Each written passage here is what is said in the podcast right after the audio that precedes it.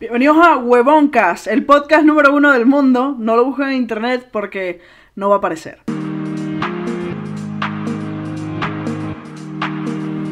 Pero bienvenidos a Huevoncast, este es el nuevo episodio de Huevoncast, de este podcast que yo lo hago con mi novia, pero el día de hoy lo voy a hacer yo sola. Eh, porque esto, estos son unos temas que quería hablar eh, fielmente con las cosas que estaban sucediendo en el mundo y quería hablarlo con todos ustedes aquí. Eh, ya el podcast está en Spotify. Para la gente que me escucha en Spotify, pues bienvenidos. Eh, trataré de hacer esto lo más auditivo posible para que la gente que nos escucha en sus carros, en su casa, lo que sea, lo puedan ver y las personas que me quieran ver, pues también pondré fotos aquí en la pantalla para todos aquellos que puedan irse como que guiando más o menos de las cosas que están pasando. Eh, lo primero y principal, eh, Yolanda 2025. Sé que ahorita está muy famoso esto de la serie de Selena. Mucha gente ha estado viendo la serie de Selena y les encantó a muchas de las personas. Honestamente a mí me hizo llorar el último episodio. Fue muy muy bueno, muy buen episodio de, de de, de de Selena, disculpen. Y muy muy buen episodio de de la serie. Sé que la familia estaba fomentando muchísimo esta serie. Eh, la familia también hizo unos posts, bastantes posts sobre este, Selena. Participaron bastante, sobre todo en decir pequeños detalles de la serie. Algo que me pareció bastante interesante fue un detalle que pusieron sobre una hamburguesa y el hermano de Selena montó acerca de esta hamburguesa que Whataburger, que la chama Selena siempre le metía el dedo así en la, en la hamburguesa. Bastante, bastante interesante, bastante impactante, ¿no? Sobre todo bastante emocional el episodio.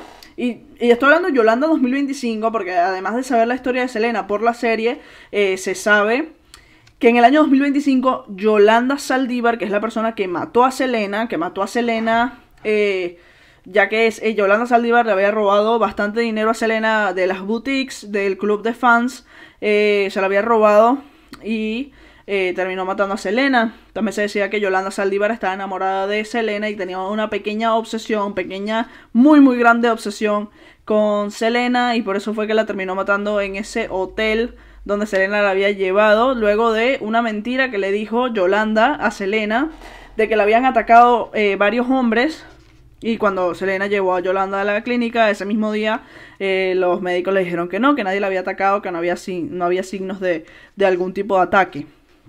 Entonces, eh, luego de muchos años, eh, ya han pasado eh, casi 30 años de eso, casi 30 años de la muerte de Selena, lamentablemente. en el año 2025, en exactamente 4 años, el 20 de, marzo del 2025, Yolanda Salviar puede salir de la cárcel. es un dato bastante, bastante triste que el sistema nada más le haya dado 30 años a Yolanda sabiendo eh, que le quitó la vida a una persona. Eh, creo que el sistema está bastante, bastante roto, a mi parecer. Eh, creo que no debería ser de esa forma. Creo que en verdad le debieron haber caído muchos años más y no salir. Creo que en verdad mucha gente, mucha gente le recomienda a Selena que no agarre el parol. Para mucha gente que, que no sabe qué es el parol, es este sistema de Estados Unidos en donde le da la potestad a una persona. O sea, te pueden dar un cargo de este lifetime, que significa para toda la vida, un cargo de toda la vida, pero con parole significa que en algún momento, si tiene buen comportamiento y esas cosas, puede pedir el parole para que, para que salga de la cárcel.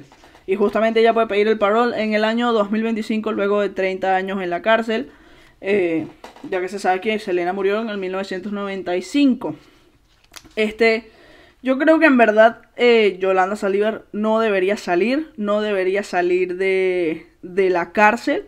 Eh, creo que hay muchísima gente que le tiene mucho odio, mucho rencor, eh, sobre todo la familia de, de Selena, ¿no? Yolanda se sabe que dentro de esa cárcel que está en Texas, se sabe que ella tiene 23 horas al día dentro de la cárcel, una hora nada más afuera. Yo voy a hacer un video más a profundidad en mi canal de YouTube eh, acerca de este tema de Yolanda Saldívar para que se los quería comentar a ustedes, para que estén de acuerdo con todas las noticias que están sucediendo en la actualidad. Eh, y se los estoy comentando aquí, pero voy a ir más a profundidad a mi canal de YouTube, un video, video que estoy planificando más o menos que va a durar media hora acerca de este tema, Yolanda Saldívar, y sobre su juicio, sobre las cosas que sucedieron, sobre las cosas que pasaron. Es lo que tengo en mente hacer, eh, así que recuerden suscribirse a mi canal de YouTube, eh, Carmen Reyes Vlogs, que va a estar montando muchísimas cosas por ahí, bastante, bastante interesantes. Pero eso, es un caso interesante, ¿no? Que Yolanda pueda salir en el año 2025. Yo creo que lo mejor sería para Yolanda es que no salga de la cárcel. Creo que no duraría ni un día fuera de la cárcel. Porque ella necesita protección, o sea, necesita protección porque hay muchísima gente que es capaz de matarla el mismo día que salga.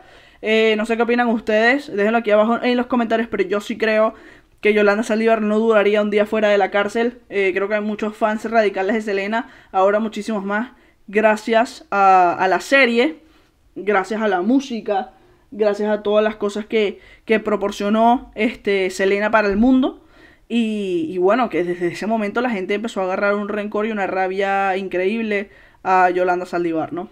Y bueno, entre otras noticias, eh, no, sé qué, no sé qué pensaron de la última noticia acerca de Yolanda, Yolanda 2025. En otras noticias vamos a hablar sobre las aguas de Juan Pazurita. El último tema que vamos a tocar el día de hoy va a ser el mismo universo. Parece que quiero que se extendiera muchísimo más. Todos estos temas que vamos a abordar hoy los voy a hacer en un video muchísimo más largo, muchísimo más explícito, eh, hablando acerca de cada uno de ellos. Este primer tema va a ser el agua de Juan Pazurita. Juan Pazurita, eh, por si no sabían, sacó un agua eh, que se llama We Are Water People. mucha gente se ha estado metiendo con él por el video que hizo, que dijo que no había agua en Marte. Decía que su agua era la más purificada, cosa que es mentira. Ya científicamente comprobado el, agua que él está sacando no es la más, la, la, mejor, la más saludable para el cuerpo humano. Se ha estado Dallas Review hizo un video bastante extenso hablando del tema. Eh, con bastantes investigaciones acerca del agua que sacó Juan Pazurita. Muy muy interesante ese video que sacó Dallas Review, que incluso Juan Pazurita se lo trató de tumbar eh, le metió una denuncia que, no pasó, no pasó la denuncia, eh, claramente porque no en todo el video no hizo copyright ni nada, usó bien el fair use de, YouTube acerca de eh, fotos y videos de otra persona tratando de hacer una explicación acerca de un tema. creo que las aguas de Juan Pazurita este, las vendió muy mal porque obviamente no es un producto que hizo él, no es un producto que él estaba de acuerdo es un producto que él es la imagen, pero no es un producto que es de él, de él. Entonces al final, mm, al ser un producto que no es de él, no tiene conocimiento, creo que lo prepararon muy mal a la hora de la venta de estas aguas, sobre todo porque también me estaba eh, dando a entender que en México hay un problema con esto de las aguas embotelladas ahora. Eh, entonces, ¿sabes? Como que aprovecharse una situación en mal estado de México en esos momentos, sobre todo para un influencer que no vive en México, porque por lo que, por lo que tengo entendido es que no vive en México. La gente aquí abajo me puede corregir eh, si realmente no vive en México si vive en México, pero igual aprovecharse la situación de su país, eh, no creo que sea justo, no creo que sea correcto. A mí no me pareció, honestamente creo que le voy a hacer un video más a profundidad de esto, al menos que Juan Pazurita me lo quiera tumbar, ojalá que no me lo quiera tumbar, pero sí voy a hacer un video más a profundidad acerca de este tema, acerca de las aguas, acerca de qué dijo, que es muy importante, ¿no? Eh, pero en otras noticias vamos a hablar sobre el Miss Universo. Eh, Miss Universo lo ganó Miss México, por cierto. Lo ganó Miss México, honestamente para mí, yo quería que ganara Miss Perú. Creo que Miss Perú tenía un porte increíble, hizo unas respuestas increíbles. me gustó muchísimo. pero esos son varios días de competencia, varios días de competencia que la gente los vio, las vio a ellas dos. ni siquiera Perú quedó en segundo lugar, quedó en segundo lugar Brasil. Eh, debe ser por las otras competencias los otros días. Eh, pero para mí, para mí yo quería que ganara Perú, honestamente, me disculpo mi gente de, México. Eh, lo que sí no estoy de acuerdo es que la, gente que está diciendo que fue fraude, yo no creo que haya sido fraude de México, que lo fue comprado, que si no, que la, la he visto bastante, bastante, bastantes videos de TikTok diciendo como que, pero, o sea, no podemos pagar las vacunas del COVID, vamos a estar pagando un certamen de belleza, es como que yo creo que México sí es súper bella, súper hermosa, muy buen porte. O sea, si no gana Perú, tenía que ganar ella. Eh, creo que no, no fue robado. La verdad es que eh, no tengo pruebas, pero tampoco dudas. No creo que haya sido robado. Eh, díganmelo ustedes aquí abajo. Eh, honestamente hay muchas participantes eh, que estaban bastante molestas acerca de ese tema. Muchas dicen que era fraude, muchas, muchas se quejaron detrás de cámaras que le rompieron el traje a una, que le rompieron el traje a la otra para que no ganara. Muchas decían que Puerto Rico era la que tenía que ganar, que era la que tenía mejor porte, pero y que le rompieron el traje. No sé si es verdad.